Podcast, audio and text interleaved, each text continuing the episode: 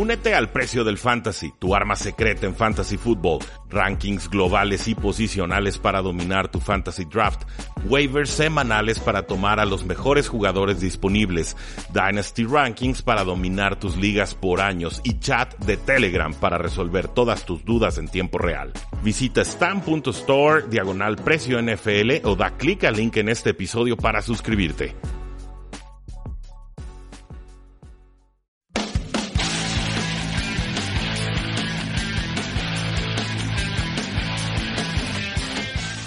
Damas y caballeros, bienvenidos a un programa más de Tres y Fuera, donde la NFL no termina y nosotros tampoco. Mi nombre es Rudy Jacinto y el día de hoy vamos a seguir platicando sobre todas las novedades y contrataciones que nos ha dejado la agencia libre. En el programa del Facebook Live del miércoles, que no fue en Facebook, fue en Periscope y se subió en el día jueves, platicamos sobre muchos cambios que se dieron en el costado ofensivo del balón.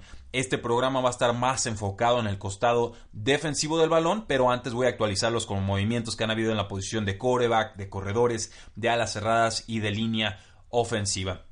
Antes de eso, sin embargo, eh, una disculpa, estoy subiendo un poco tarde este programa, ha estado complicado el día, mucho trabajo, pero eh, oportuno también porque nos permite hablar sobre noticias que se estuvieron dando a lo largo de este día viernes. La más importante de ellas, creo yo, es la adquisición del quarterback Ryan Tannehill por parte de los Titanes de Tennessee. Así es, la larga estadía de Tannehill con los Delfines de Miami ha llegado a su fin.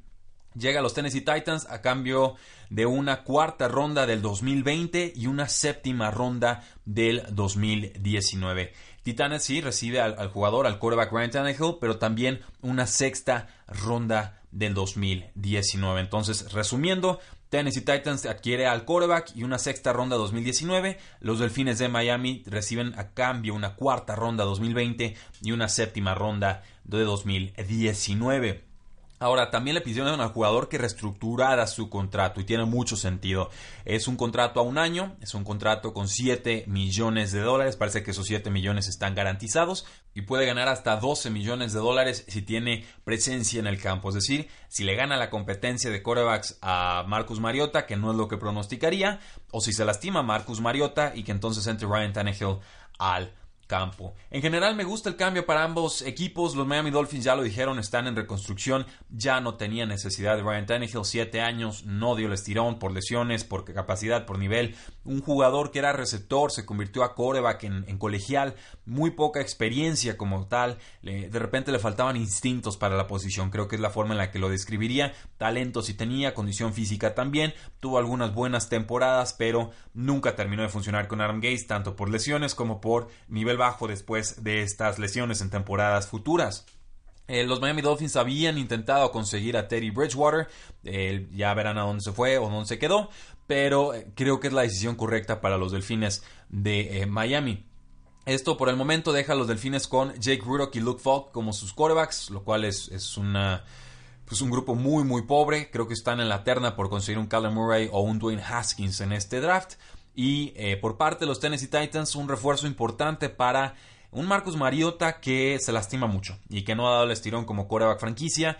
Eh, puede estar mezclado este tema, si las lesiones y el nivel, si es solamente el nivel, si fallan solo las lesiones, no lo sé. Creo que esta temporada va a ser clave para ver si Marcus Mariota puede o no ser el coreback franquicia que tanto necesitan los Tennessee Titans. Pero si se llegase a lesionar, ya consiguieron un coreback que juega de forma similar que es igualmente móvil, que tiene un, físico un poco más fuerte que el de Marcus eh, Mariota y que en líneas generales eh, te mejora muchísimo la posición de quarterback número 2. Ya estar jugando con Matt Castle definitivamente no era viable. Eh, con Kareem Hunt, el corredor de los Cleveland Browns, pues bueno, ya sabemos cuál es su suspensión. La NFL anunció que serán 8 partidos por violar la política de conducta personal de la NFL. Normalmente la suspensión por estos temas de violencia familiar o de, ahora sí que incidentes altercados físicos es de seis juegos. Obviamente fue grabado, obviamente fue más escandaloso, pues le pusieron otros dos juegos.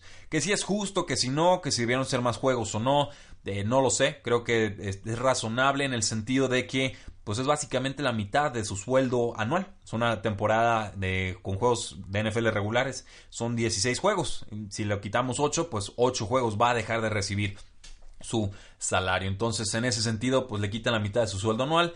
Creo que puede ser razonable eh, o argumentarse que es razonable la sanción. Por lo pronto, Cleveland entraría a la temporada con eh, Nick Chubb como su corredor titular y por el momento, porque hay rumores de trade, Duke Johnson como su corredor número 2. Pasemos entonces a otras noticias de corebacks. Los Jacksonville Jaguars ya cortaron a Blake Bortles. Era normal, era lógico, era oficial. Y ahora sí, ya se confirma todo.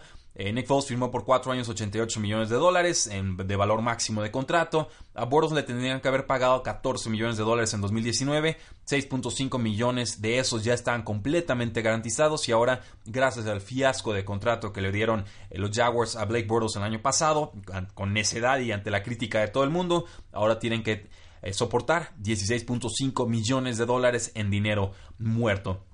Eh, no sé, quizás Blake Bortles pueda llegar a los Delfines de Miami. Si no llega con los Dolphins, eh, se va a tener que conformar con ser un quarterback número 2. En estos momentos yo vería o a Blake Bortles o a Brian Fitzpatrick firmando con los Delfines. Con Raiders cortaron al quarterback AJ McCarron, sí, ese que tanto fascinaba a Hugh Jackson y parece que también enamoraba un ratito a John Gruden. Pagaron una quinta ronda por él el año pasado, que no tenía sentido. Y pues bueno, cortarlo libera 5 millones de dólares de espacio salarial. Aquí el tema es que Michael Gelkin, el periodista, dice que esto se trata de ahorrar dinero real y no espacio salarial. O sea, que los Raiders están bien ahorcados de flujo de dinero. Y no es, no es sorpresa, se sabe que Davis es de los dueños más pobres, si lo podemos llamar de esa manera, en la NFL. Entonces no, no se habla mucho de eso, pero definitivamente hay flujo de efectivo complicado en estos momentos en, la franquicia de los Raiders.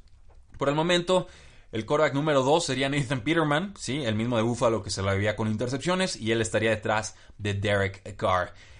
No sabemos dónde vaya a llegar McCarron, va a tener que ser como número 2 en otro equipo, pero eh, hemos visto muy poco de él para pensar que pueda dar el estirón y en algún momento aspirar a ser un quarterback número 1 en la NFL moderna. Por su parte, creo que ni siquiera Derek Carr está seguro. Se habla mucho de Kyler Murray llegando a los Oakland Raiders. Veremos. Con los Denver Broncos, pues el general manager de los de Denver de Mile High dice, John Elway, que eh, Joe Flacco está a punto de entrar o que está entrando a su mejor momento de su carrera. Sí, el mismo Joe Flacco de los 34 años al parecer va a encontrar un segundo o un tercer aire según John Elway. Dice John Elway, eh, Flacco juega la posición exactamente como la visualizamos o lo queremos que se juegue en, Broncolandia. Esto es eh, tristísimo. Me dice que no ha visto jugar a Joe Flacco en muchas temporadas. Eh, citó el juego o la temporada de Joe Flacco el 2014 bajo el coordinador ofensivo de Ravens Gary Kubiak como una razón para optimismo. Pero vamos, si estamos en 2019 y tenemos que hablar de cosas del 2014 para defender un quarterback por el cual pagamos selecciones y vamos a pagar una millonada, eh, creo que vamos mal. Se espera que el coordinador ofensivo Rick Scangarello emplee un sistema similar al de Gary Kubiak, pero lleva muchos años Joe Flaco siendo de los peores quarterbacks titulares en la NFL. Les deseo lo mejor a los Denver Broncos, pero yo creo que John Elway ya va de salida y todavía no se entera. Con los Santos de Nueva Orleans reestructuró su contrato Drew Brees. Le adelantaron dinero, le crearon ahí un bono, con esto liberan 10.8 millones de dólares en espacio salarial esta próxima temporada. Esos 10.8 millones de impacto salarial pues se verían hasta el 2020 y en esa temporada pues Drew Brees estaría costando 21.3 millones de dólares contra el espacio salarial esté o no esté en el equipo. Básicamente los Santos dijeron vamos a tarjetear tu contrato, te disfrutamos hoy, te terminamos de pagar o, o terminamos de contabilizar tu impacto salarial en el 2020. Ojo con eso, hay un equipo que está all in para esta próxima temporada, que está metiendo todas sus fichas al centro de la mesa y se llama Santos de Nuevo Orleans. En esta misma línea, los Santos eh, renovaron al Teddy Bridgewater. ¿Recuerdan este coreback que se lastimó de forma grave el pie? Pues bueno, un año 7.25 millones de dólares parece que completamente garantizado. Segundo contrato que recibe Teddy Bridgewater con los Santos de Nueva Orleans. Uno de los mejores suplentes en toda la NFL, si no es que el mejor. Se queda esperando ser el, futuro, el relevo de eh, cuando sea que decida retirarse. Con los gigantes de Nueva York, eh, Dan Graziano, perdón, de ESPN, reporta que Eli Manning va a recibir un bono de, por estar en el roster de 5 millones de dólares el día de hoy, viernes. Wow, eh, los gigantes podrían ahorrarse 17 millones de dólares en espacio salarial, 22 millones de dólares en dinero cortando a Eli Manning, pero los dueños han dicho Eli no se va, y si los dueños dicen no se va, pues no se va. Es increíble que un equipo que no sabe si apuesta al futuro, si está reestructurándose, si ha comprometido con Eli Manning. Él ya tuvo que no ser titular desde hace como tres o cuatro temporadas. Eh, desde que le ofrecieron la reestructura, o más bien la renovación de contrato anterior, hace unas dos o tres temporadas, eh, Eli Manning ya daba claros signos de decadencia. Y lo más preocupante de todo es que hay especulación seria de que, a pesar de tener los picks números 6 y 17 en este próximo draft, eh, picks 6 y 17 globales, los gigantes podrían no emplearlos en un quarterback, lo cual para mí, bueno, sería ya para despedir a todos de forma inmediata lo sumamos a contrataciones que acaban de hacer, lo sumamos al, trade, a deshacerse de Odell Beckham Jr. y simplemente los gigantes de Nueva York en estos momentos parecen la franquicia más disfuncional, no, no en la NFL, ¿eh? la franquicia más disfuncional en todos los deportes norteamericanos. Esa es la impresión que me da. Veremos si se confirma o no con corredores, Le'Veon Bell dijo que ha estado entrenando cinco veces por semana desde diciembre y que va a estar listo para los entrenamientos de off-season. No especificó qué peso tuvo en este off-season, pero parece, creo yo, que no va a ser relevante para su producción esta próxima temporada. Me gusta la idea de un Le'Veon Bell en los Jets de Nueva York, apoyando a Sam Darnold en su segunda temporada como quarterback de la franquicia. Jay parece que se visitará o irá a visitar a los Indianapolis Colts. Se está recuperando una ruptura de ligamento cruzado anterior. Es un buen corredor, a mí me gusta, es, muy sólido norte a sur, no, no, tiene mucho movimiento lateral, pero es, eh, no, no, hace tonterías con el balón, ¿no? Generalmente es un jugador muy sobrio. Eh, ya tienen corredores los Indianapolis Colts, Marlon Mack, que es el corredor titular, Nijem Himes, el, el, velocista, atrapando pases desde el backfield, muy ágil, y Jordan Wilkins, que es un corredor más prototípico de primera y segundas oportunidades. Si el precio es correcto, no veo por qué J.J. no deba llegar. Y ya se fue Levon Bell en agencia libre, ya se fue Tevin Coleman a San Francisco en agencia libre, ya se fue Mark Ingram en agencia libre a los Baltimore Ravens. Así que J.J. parecía ser la mejor opción disponible en la posición de corredor. Los Jets cortaron a Isaiah Crowell tras firmar a Le'Veon Bell. Lo habían firmado el año pasado, supuestamente un contrato de 3 años y 12 millones, y obviamente al primer año le dieron ya las gracias. Crowell consiguió 685 yardas, 219 de esas contra los Denver Broncos. Además tuvo 6 touchdowns en 143 toques de balón, en 143 acarreos. Creo que va a tener algo de interés eh, Creo que hay necesidad de corredores en la NFL, pero no creo que se vaya a convertir en corredor titular indiscutible de alguna franquicia siendo cortado tan tarde en esta agencia libre. Y los Cleveland Browns, decíamos, están poniendo a la venta a Duke Johnson. Se dijo lo mismo eh, con Mary Kay Cabot del Cleveland Plain Dealer hace 10 días. Equipos que han estado vinculados al talentoso Duke Johnson, tanto las Águilas de Filadelfia como los Vaqueros de Dallas. Con receptores, los gigantes firmaron a Golden Tate, el receptor slots exjugador de Lions y de, y de Seahawks, perdón, y de las Águilas de Filadelfia más recientemente, a un contrato de 4 años y 37.5 millones de dólares, 23.5 de ellos totalmente garantizados. ¿Había una necesidad? Sí, se deshicieron de Odell Beckham Jr., necesitan receptores, necesitan talento en ese lado del balón, es una posición de receptor abierto sobre todo, pero si te deshaces de Beckham Jr., básicamente estás doblando las manos, estás diciendo no voy a competir en estos momentos. Entonces vendieron a Odell Beckham Jr. y se creen todavía contendientes. Eso es preocupante porque entonces hay una disonancia muy fuerte entre lo que los Giants creen que son y lo que realmente son y han demostrado ser en temporadas recientes. Golden Tate es un buen jugador, manos muy seguras, talentoso, muchas yardas después de recepción. Tiene, va a cumplir 31 años, le queda agilidad, es talentoso muchos años, cuatro años de contrato, veremos si, si los cumple, mi teoría sería que no. Eli Manning ya está decadente, insisto, ya todos son pasecitos cortos o pases profundos que se la pasa fallando. Entonces, todos esos quick outs los pasecitos cortos es el estilo de juego de Golden Tate, pero también era el estilo de juego de Sterling Shepard. Entonces, ahí tenemos cromos repetidos, a mi parecer. Evan Engram, buen jugador, a la cerrada, juega también más pegado a la línea de golpeo eh, o en zonas intermedias y cortas.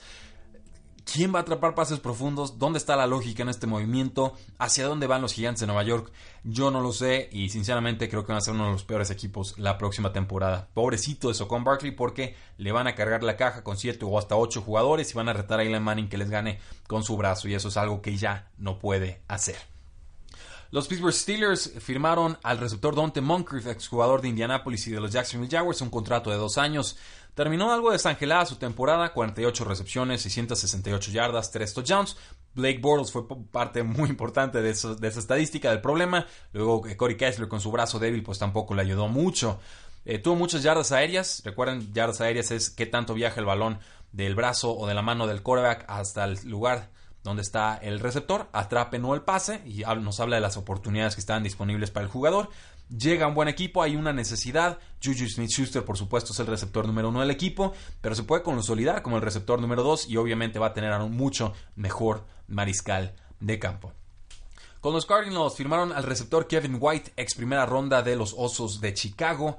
Va a cumplir ya los 27 años, la ex selección número 7 global del draft del 2015. Se perdió todo el 2018 prácticamente, no jugó mucho, por fin estuvo sano, pero atrapó apenas cuatro pases en nueve partidos. Tiene 25 recepciones, más un larguísimo historial de lesiones.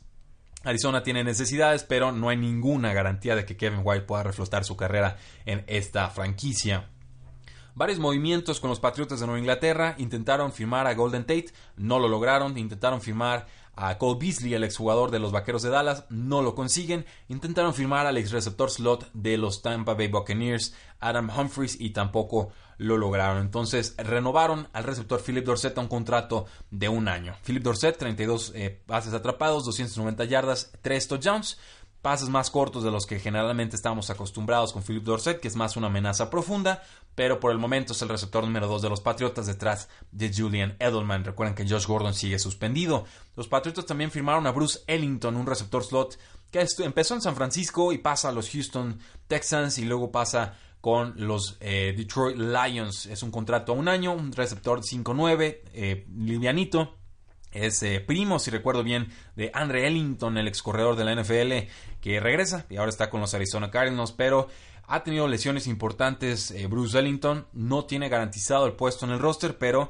yo que juego en ligas de dinastía lo he llegado a tener a Bruce Ellington, lo he estudiado, lo he visto de cerca. Eh, tiene talento, es un jugador que tiene agilidad, es inteligente, se adapta, es, voluntarioso, tiene capacidad para jugar en equipos especiales. Me parece el, tipo de jugador que si le dan la oportunidad puede brillar con los Patriotas de Nueva Inglaterra. Entonces, a mí sí me intriga, yo ya lo tenía detectado desde antes, creo que el público en general no, se los comparto. Bruce Ellington, nuevo receptor de los Patriotas de Nueva Inglaterra y un nombre a seguir.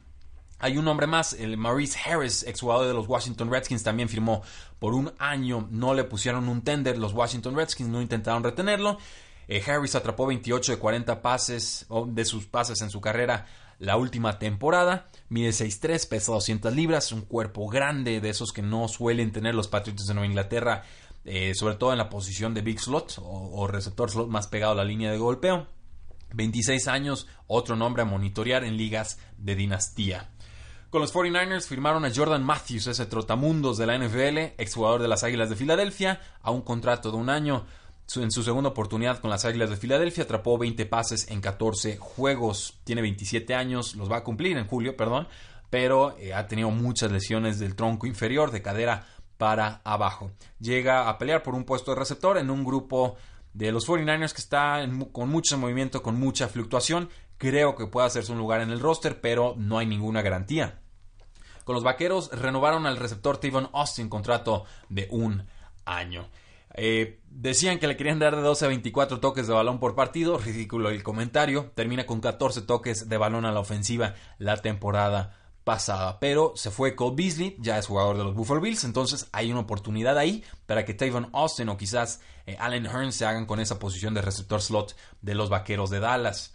Con los Packers eh, retuvieron un tender ahí, le pusieron el tender más bajito, el más accesible al receptor Jerónimo Allinson. Eh, llegó como agente libre no seleccionado en drafts. Pueden igualar alguna oferta que le hagan en agencia libre a Jerónimo Allison. Si no la igualan, reciben cero compensación por el jugador. Eh, parece que están cómodos los Packers con los receptores que tienen, con Devonte Adams como receptor número uno estrella y con sus novatos del año pasado, Marqués Valdez Scatling, Equanimo St. Brown y Jamon Moore, que tuvieron impacto en la temporada anterior en ese orden. MB ese fue el que más tuvo. Equanimous St. Brown fue el que más me intrigó. Allison tiene 25 años, 20 recepciones, 303 yardas, 2 touchdowns en 4 juegos. Se lastima y se perdió el resto de la temporada. Creo que va a haber interés por Jerónimo Allison, un jugador de manos eh, que han ido mejorando, no diría confiables, pero eh, ha mejorado mucho a cuando llegó a la NFL. Con los Raiders firmaron al receptor velocista JJ Nelson, exjugador de los Arizona Cardinals. Mide 5'10, 160 libras, ex quinta ronda del 2015 que ha tenido 11 touchdowns, 10 por aire y 1 por tierra durante sus 4 años con Arizona. Nunca se hizo realmente un lugar en la ofensiva de los Arizona Cardinals, pero está a punto de cumplir los 27 años y pues, le da algo de velocidad a la ofensiva de Derek Carr con los Oakland Raiders. Y aprovechando que firmaron a Antonio Brown y a Terrell Williams y ahora a JJ Nelson, los Raiders se deshicieron de Jordi Nelson. Era claro que su destino, su futuro estaba sentenciado después de que le dieron 44 millones de dólares de valor máximo a Terrell Williams. Esto lo raro es que eh, le pagaron un bono de roster a Jordi Nelson en este año, lo cual pues normalmente haces con jugadores que sí te vas a quedar. Entonces ahí hubo un, desperdicio de dinero, una mala gestión de dinero, que pues igual y por eso no tienen flujo de efectivo, ¿verdad? Porque lo andan regalando, desperdiciando. Cerró bien Jordi Nelson la temporada anterior. Creo que mucho volumen de pases lo, lo, convertía de forma suficientemente productiva. Veremos si todavía quiere seguir jugando y sobre todo si hay equipos interesados en sus servicios con la posición de ala cerrada. Eh, Jared Cook va a visitar a los Santos de Nueva Orleans, o más bien ya los visitó, fue el día de ayer. Esa visita sería muy intrigante ver a Drew Brees con Jared Cook de su lado. Sabemos que a Drew Brees le encanta lanzarle pases a sus alas cerradas, pero desde Jimmy Graham no han encontrado una solución. Una buena temporada de Benjamin Watson, quien luego se les fue. Eh, Kobe Fleener no, definitivamente no era la respuesta. Josh Hill nunca ha dado el estirón en ese equipo. Eh, vamos, Arnold, Dan Arnold, algunos facetas, algunos pases medio que iba atrapando, pero nada especial. En realidad nadie que elevara el juego o el nivel de los pases de Drew Brees. Entonces, que llegara un Jared Cook para mí sería muy, muy intrigante y lo convertiría sí o sí en una opción top 5, quizás hasta top 3 en la posición de ala cerrada para la próxima temporada. Eh, los Broncos retuvieron, renovaron al ala cerrada Jeff Herman, dos años, nueve millones de dólares, una tercera ronda del 2015 que se la, vivida, se la ha vivido lleno de lesiones. Hablamos de él en nuestro top 10 de agentes libres en esta temporada. Vamos, tuvo, atrapó 18 pases en sus primeras tres temporadas, terminó con 31 recepciones, 281 yardas, 2 touchdowns. Esta última temporada, antes de irse a reserva de lesionados con costillas rotas y un pulmón lastimado. Es grande, es fuerte, 6'5, 255 libras. Eh, necesitaban alguna ala cerrada los Broncos, se les iban varias, y retuvieron a Kierman. En la posición de guardia, el puesto de guardia ofensivo, Mike Upati, exjugador de los Arizona Cardinals, acaba de firmar con los Seattle Seahawks por un año y me gusta mucho la contratación. Firmó por mucho dinero en el 2015, lleno de lesiones con los Arizona Cardinals. Sigue siendo un buen guardia, sobre todo en el juego terrestre. Si se mantiene sano, dice la nota, puede ser una mejora sobre el guardia izquierdo J.R. Sweezy, quien se fue de los Seahawks para llegar a los Cardinals. Intercambian básicamente sus guardias izquierdos ambas franquicias. A mí me gusta la contratación, sobre todo para lo tanto y tanto que corren en esa ofensiva de Seattle. Con los Seahawks, pues renovaron al guardia derecho DJ Fluker, un contrato de dos años. Encajó bien en este estilo terrestre poderoso de los Seahawks. Tiene sentido que lo retuvieran. Sumamos a Mike Upati del otro lado y parece que la línea ofensiva volverá a dominar por la vía terrestre. Con los Cincinnati Bengals firmaron al guardia derecho John Miller, exjugador de los Buffalo Bills, a tres años y 16.5 millones de dólares. Ex tercera ronda de los Buffalo Bills en el 2015 titular en 47 juegos con Buffalo en sus cuatro temporadas, un jugador promedio, así, a secas, va a jugar entre el centro Billy Price y el tackle derecho Bobby Hart. El, vamos, del costado central, el primer lugar al lado derecho y luego segundo lugar al lado derecho en la línea ofensiva de los Cincinnati Bengals. Del otro lado de la línea tendremos al tackle izquierdo Cordy Glenn, que es bueno, y al guardia izquierdo Clint Bowling, lo cual pues nos redondea esta línea ofensiva que una vez más tendrá muchas caras nuevas para proteger a Andy Dalton. O eso es lo que creemos, no va a ser que nos vayan a cambiar a Andy Dalton en los próximos días. En la posición de tackle ofensivo, los Titanes cortaron al jugador Josh Klein, que a veces juega como guardia derecho. Iba a entrar a su segundo año de cuatro, una extensión de 26 años que le habían dado. Le pidieron que se bajara el salario, Klein les dijo no gracias y le dieron sus papeles de despido. Si lo designan como corte de jugador post 1 de junio, eh, liberaría 4.25 millones de dólares en espacio salarial. ya le habían garantizado 2 millones de sus 5.75 millones de dólares que tenía para este 2019 y fue calificado como el guardia número 69 de 81 en esta última temporada por Pro Football Focus. Entonces parece que hubo una regresión. Los Titans le dijeron ya no vale lo que te pagamos, bájate el sueldo. El jugador dijo no gracias y pues hubo un divorcio ahí. Y las Panteras de Carolina cortaron al tackle ofensivo Matt Khalil. También si lo designan como corte post 1 de junio, liberaría 7.25 millones de dólares en espacio salarial. Era necesario, se perdió todo el 2018 con una lesión de rodilla que nunca entendimos, nunca se nos explicó. Tuvo una muy mala temporada 2017, hubo regresiones fuertísimas, uno de los peores tackles en la NFL. Fue contratado por el general manager Dave Gettleman, sí, el mismo que está fracasando de forma estrepitosa con los gigantes de Nueva York, pues todavía dejó algunos recuerdos en su ex franquicia en la que estuvo como general manager. Entonces, eh, ya les digo, no me gusta la gestión de Dave Gettleman, no, no me gusta, no adopta eh, analítica, ya hablé mucho de él, no merece mayor comentario. Por lo pronto, en esta posición tendrán a Taylor Moton y a Daryl Williams, a quien renovaron. En esa posición de tackle está a cuatro meses, perdón, de cumplir los 30 años y puede que no vuelva a firmar con otro equipo en la NFL. Muchas lesiones, venía a la baja, ya pasando la treintena de años, eh, muy desalentador su panorama. Si les parece bien, damas y caballeros, vamos dejando aquí el, programita de hoy. Nos quedamos con el costado ofensivo una vez más. Por lo menos platicamos sobre el trade de Ryan Tannehill. Pero mañana, sin falta, empezamos desde la posición de no tackle en adelante, hablando sobre todas las contrataciones de agencia libre. Muchísimas gracias. No olviden seguirnos en todas nuestras formas de contacto. La NFL no termina y nosotros tampoco. Tres y fuera.